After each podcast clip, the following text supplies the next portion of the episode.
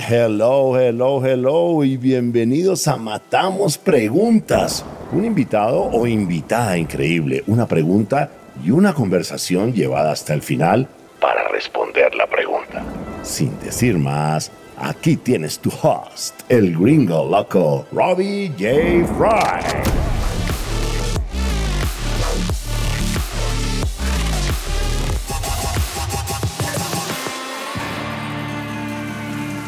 Hola, hola, hola, ¿cómo estás? Bienvenidos a Matamos Preguntas. Mi invitado es Alexis Parjane, CEO and founder 99 Minutos, un invitado de The Fry Show, un gran amigo, un hombre muy especial. Y aquí vamos con la primera parte de una conversación de dos partes, matando la pregunta, ¿cómo enfrentar el fracaso con un mindset de aprendizaje? buena pregunta, ¿no?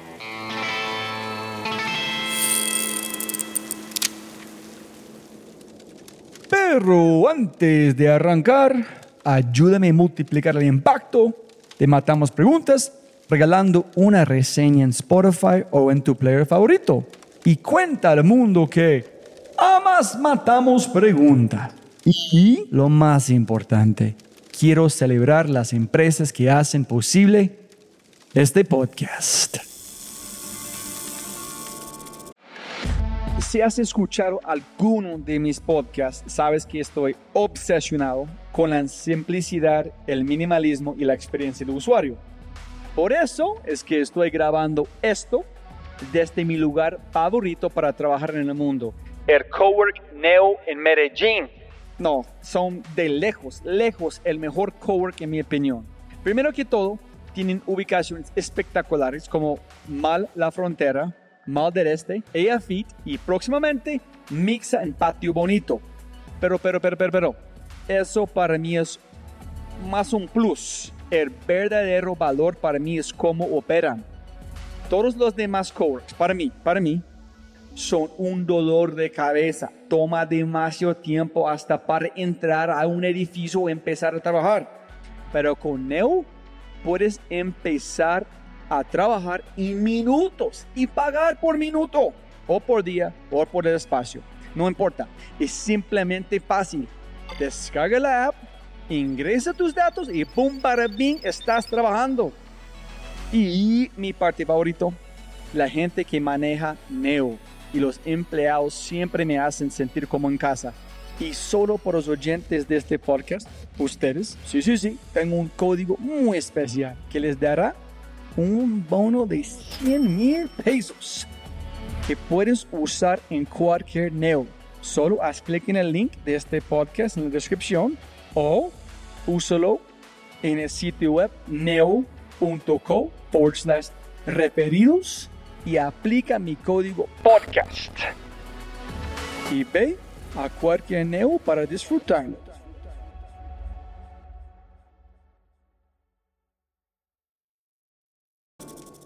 Alexis, siempre gana más plata, más tiempo. Gracias por su paciencia. La pregunta que quiero matar es cómo enfrentar el fracaso con un mindset de aprendizaje.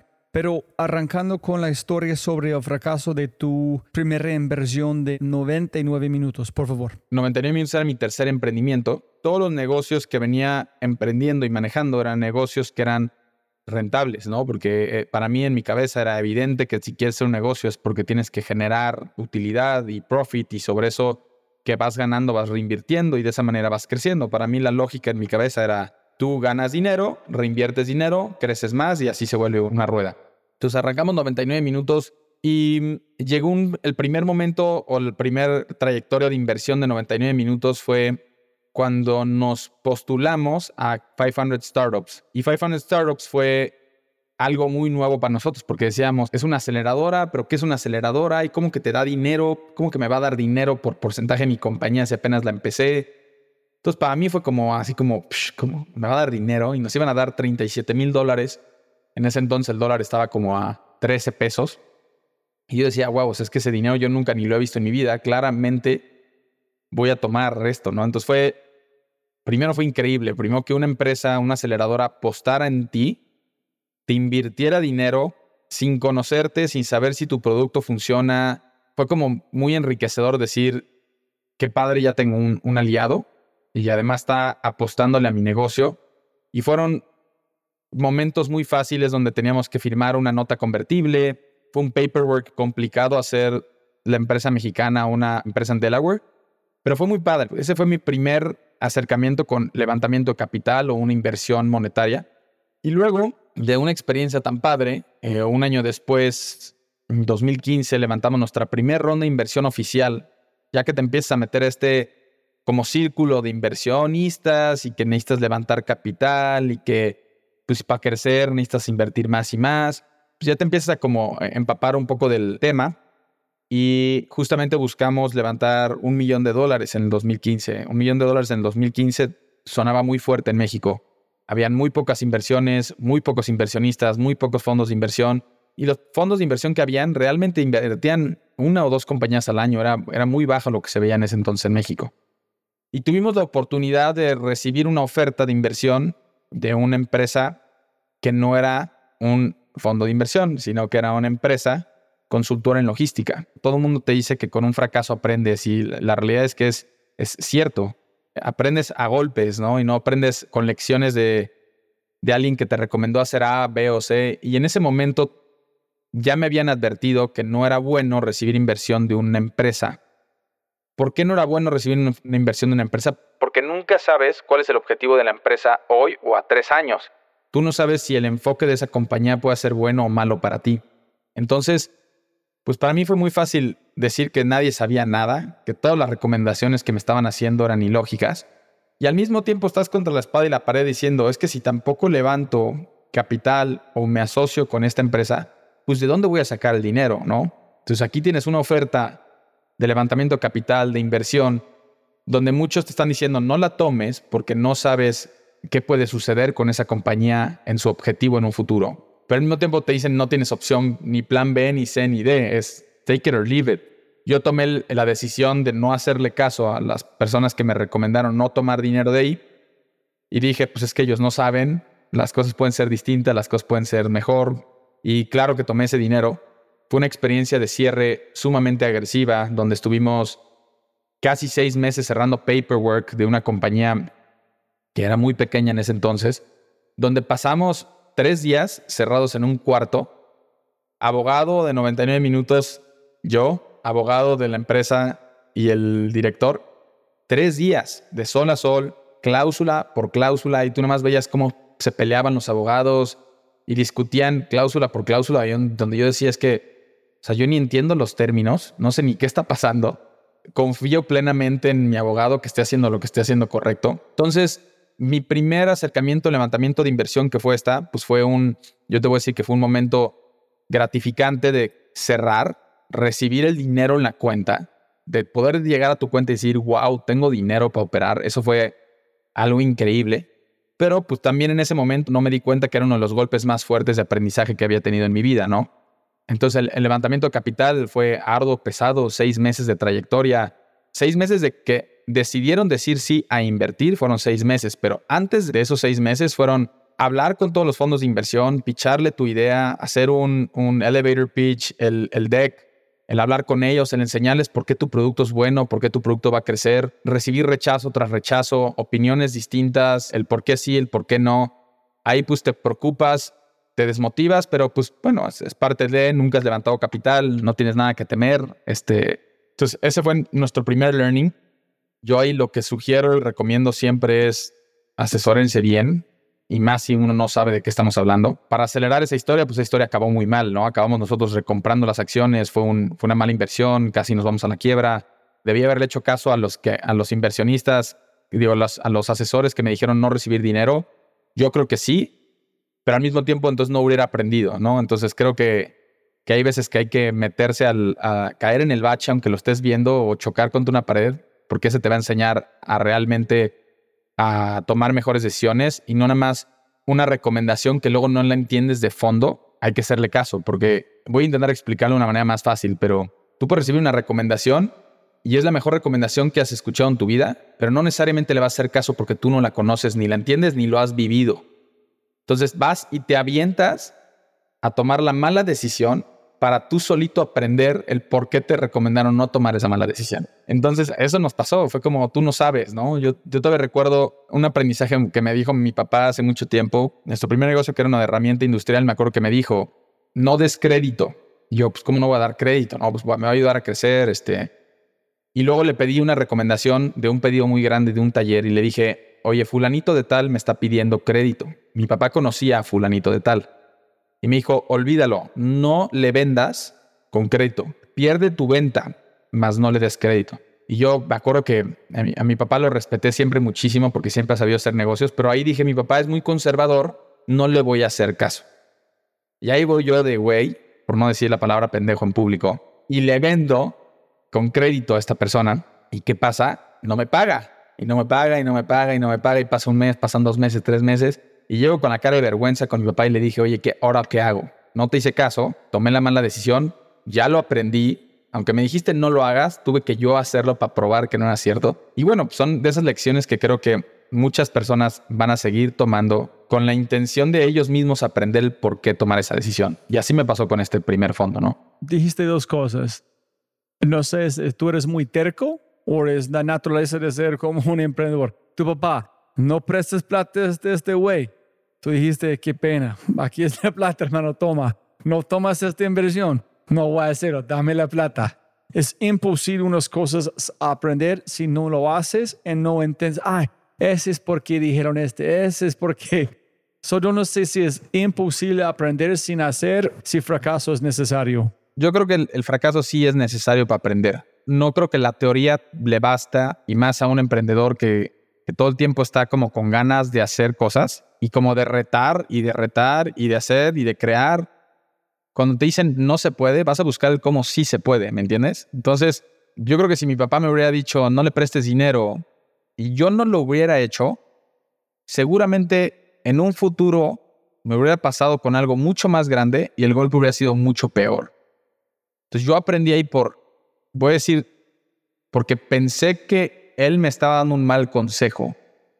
Y mi pensamiento en ese momento fue, ah, tú eres muy old school, aquí ya se da crédito. Y al contrario, ¿no? Ah, desde ese día lo, todavía lo estimo mucho más, por decir, es que, como dice el dicho, que el viejo sabe más por viejo que por sabio. Y es cosa que vas aprendiendo conforme al tiempo. Entonces yo lo aprendí por el golpe. Si hoy a ti te dicen, a ver, oye, ¿te gusta andar en bicicleta de montaña? Sí. Oye, para saltar una rampa de 15 metros tienes que inclinarte así y ponerte derecho y saltar antes. Bueno, ya te sabes la teoría. Te aseguro que la primera vez que te vienes en la rampa vas a caerte, ¿no? Porque es imposible que teóricamente contra la práctica no haya diferencia. Entonces, yo creo que en este caso lo voy a tomar como si fuera algo similar. Yo tuve que aprender y aventarme a la rampa, tener el golpe del crédito para poder decir, ah, ya aprendí. Y no significa que no haya vuelto a caer. Claro que hemos dado mil veces más crédito y 99 minutos hoy da muchísimo crédito, de manera distinta, pero da mucho más crédito. Y hemos tenido los mismos golpes, ¿entiendes? Y hoy en vez de decir voy a frenar el golpe completo, hoy aprendes a medirlo cuánto golpe voy a recibir y cuánto voy a arriesgar y hasta dónde estoy dispuesto a perder para hacer que esto funcione. ¿No? Entonces yo con mi aprendizaje hoy le hubiera dicho a la persona que le vendí en estas herramientas, bueno, pues te doy crédito por la mitad, ¿no? O te hubiera dado crédito de un 60% de la compra, pero no del 100% de la compra. Y son cosas que vas aprendiendo y vas aprendiendo a moldear, porque al final yo no quiero perder la venta, ¿entiendes? Más bien quiero buscar cómo hacer la venta sin que me dejen de pagar. Voy a hacer una analogía chistosa, pero a todos nos ha pasado en esta vida que alguien llega y te dice, mira, huele esto, huele horrible. Y ahí vamos todos y dices, sí, cierto, huele horrible. Claro, es como, si ya sabes que huele horrible, ¿por qué lo vas a oler? Pero como parte de tu, no sé si es parte de tu naturaleza humana, ahí estamos y lo primero que haces es olerlo. Y digo, vas aprendiendo conforme al tiempo a, a depende de a quién le haces caso y a quién no le haces caso. Y si tu amigo el chistoso te vuelve a llegar a decir eso, ya le dices, a ver, ya aprendí en la mala que contigo no puedo hacer eso. Pero se apunta a pensar, y estoy seguro que a todos nos ha pasado en la vida, ¿no? Es, huele esto, o mira, ve esta planta, huele horrible, ya vamos y lo hueles, porque te da curiosidad. Entonces, es algo similar lo que pasa en, el negocio, ¿no? Te están diciendo que no se puede, que no lo hagas, pero al mismo tiempo es una buena alternativa Es, es una buena decisión porque si las cosas sí funcionan, entonces puedes probar el error de la otra persona. Si nos hubiera funcionado muy bien la inversión, aunque nos hubieran recomendado no hacerlo, yo hoy estaría hablando con ellos para decir, a ver, a mí me fue bien, tu recomendación no fue válida, ¿no? No es en este caso, ¿no? En este caso fue tu recomendación tenía toda la razón. Pero, o, este, uno de nuestros primeros clientes, si él me hubiera pagado el crédito, yo hubiera podido llegar con mi papá y decirle, mira, no tenías la razón, ¿no? Pero tampoco hubiera aprendido y como te digo, hubiera aprendido con un golpe seguramente peor más adelante. Pero ¿qué crees, Alexis? ¿Tú crees que un startup es un privilegio de fracasar para aprender? ¿Y tú crees que la gente en una empresa grande, un HSBC, un Movistar, un Claro, etcétera, tienen la misma pueden aplicar la misma cosa como buscar un privilegio para fracasar o como... Mira, yo creo que HSBC y todas esas compañías que mencionas han pasado por épocas de fracaso. No creo que exista una sola compañía en el mundo que todo fue lindo y de colores desde el día uno. Yo creo que el fracaso antes era mal visto, era como esa persona fracasó y hoy ya no es mal visto. Hoy es, es parte de la vida. Ver, el fracaso y las estadísticas te lo dicen. No sé si una de cada diez empresas es exitosa o, menos. Entonces, ¿qué pasa con las otras nueve de diez empresas? Pues quiebran, pero luego se callan, se quedan callados, es como si fuera un tema tabú.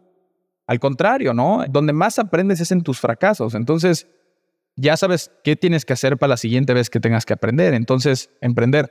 Entonces, yo creo que hoy, en 2023, el fracasar no es algo mal visto. Ya es a ver, no es como te echan porras de fracaso, pero es más un learning experience y más el aplauso de haberlo intentado y de haberlo fracasado. Nunca has escuchado el típico amigo de yo tenía esa idea o yo tuve esa idea antes o mira, Facebook sacó eso, uy, híjole, yo había pensado en hacer eso antes, pero no.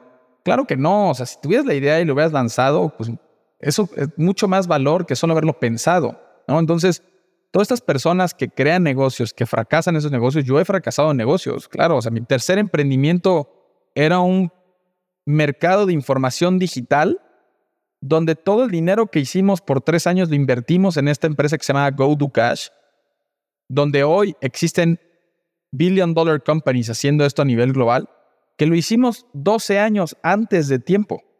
Nos adelantamos al mercado. A ver, existe la suerte, existe el, emprendedor, la idea, existe el mercado. Todo tiene que estar alineado para que funcione. Nuestra idea era muy buena, sí, el producto era muy bueno, sí. El mercado existía, sí. Pero no nos tocó suerte porque no era tiempo. No era tiempo. Nos faltaron 10 años de que el, humano evolucionara, que el Internet mejorara, que nuestro código QR, que era nuestra tarjeta de presentación en el 2011. Nadie usaba QR en el 2011. Entonces, ¿qué hicimos? Nos adelantamos, tuvimos la mala suerte y no supimos entender el mercado en ese momento. Entonces, fracasamos, pero aprendimos que el tiempo y el timing era de igual importancia que el producto y el mercado, ¿no? Entonces, esas cosas te enseñan y no, yo estoy totalmente a favor de que la gente que fracase lo platique, que, sepan que es algo que puede sucederte, que puedes aprender de eso y además puedes seguir, ¿no? O sea, ya eres mucho, una persona mucho más fuerte después de un fracaso. Voy a platicar algo que no tiene nada que ver con emprendimiento, pero me sucedió en un tema personal. Yo me casé hace casi cuatro años y cuando intentamos tener un bebé la primera vez, salió embarazada mi, esposa, a las tres semanas o dos semanas perdimos al, embarazo, ¿no? Porque después pues, fuimos al doctor y nos dijeron no hay nada. Y lo único que pensaba yo en mi esposa estaba muy triste porque ya se había hecho la ilusión. Yo también estaba triste, pero no, no de la misma tristeza. Pues ella, ella está lista para cocinar a un bebé. Y empezamos a darnos cuenta que la gente se cierra la boca y genera un tema tabú entonces, nadie lo platica, como si no pasara, como si fuera algo malo. Y cuando yo, yo soy una persona muy abierta, entonces lo empiezo a platicar, entonces todo el mundo me dice, ay, yo perdí a uno, ay, yo perdí a dos, ay, yo perdí, no sé, hasta el sexto me pegó, hasta el... Digo, y si a todo mundo le pasa, ¿por qué lo vuelven un tema tabú? ¿Por qué no mejor lo platican? Y es mucho más fácil pasar sobre eso todos y entender que no estás solo pasando por ese momento, a tú cargar con todo ese peso. Y es el mismo tema con el fracaso. Fracasó tu negocio, platica por qué fracasó. Ayúdanos a entender el porqué, ya que cuando nos pasó a nosotros o nos vaya a pasar, estemos preparados y aprendamos esas lecciones. Entonces yo le diría a cualquier emprendedor que fracase que por favor platique su vida, que nos enseñe, que nos platique, que nos explique, que nos diga dónde están sus learnings, sus eh, dónde estuvo el fracaso, dónde estuvo el aprendizaje, si la regó, si el producto no fue bueno. Y eso va a ayudar a que todos los demás pierdan el miedo a emprender y no se vuelva un tabú el fracaso. Yo creo que la gente tiene más miedo a emprender por el fracaso que por emprender. Entonces, no lo voy a hacer porque qué miedo que fracase. Ah, bueno, pues ya estás de entrada generando un tabú. No lo hagas. Primero inténtalo. Ya si fracasas, pues ni modo. Pero pues no, no tengas miedo a fracasar antes de intentarlo. Si te gozaste este podcast y te gustaría escuchar más, ojalá que sí, por favor, déjame saber qué invitados, qué temas y qué preguntas te gustaría que matemos. Déjame un mensaje aquí, sí, en Spotify o en cualquiera de mis redes sociales usando arroba RobbieJFry.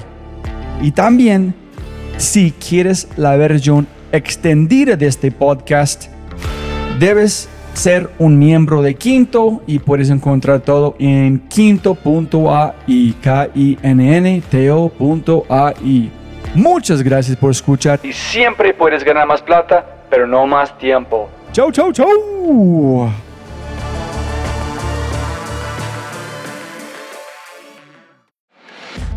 Si has escuchado alguno de mis podcasts, sabes que estoy obsesionado con la simplicidad, el minimalismo y la experiencia de usuario. Por eso es que estoy grabando esto desde mi lugar favorito para trabajar en el mundo, el Cowork Neo en Medellín. No, son de lejos, lejos el mejor cowork en mi opinión.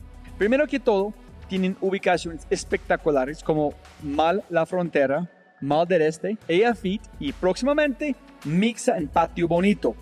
Pero, pero, pero, pero, pero, eso para mí es más un plus. El verdadero valor para mí es cómo operan.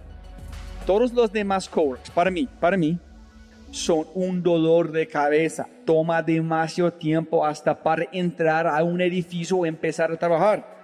Pero con Neo puedes empezar a trabajar en minutos y pagar por minuto o por día o por el espacio. No importa, es simplemente fácil.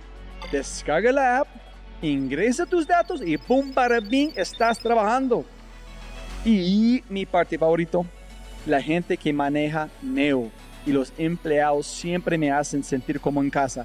Y solo por los oyentes de este podcast, ustedes, sí, sí, sí, tengo un código muy especial que les dará un bono de 100 mil pesos que puedes usar en cualquier Neo. Solo haz clic en el link de este podcast en la descripción o úsalo en el sitio web neo.co forward slash referidos y aplica mi código podcast. Y ve a cualquier Neo para disfrutarlo.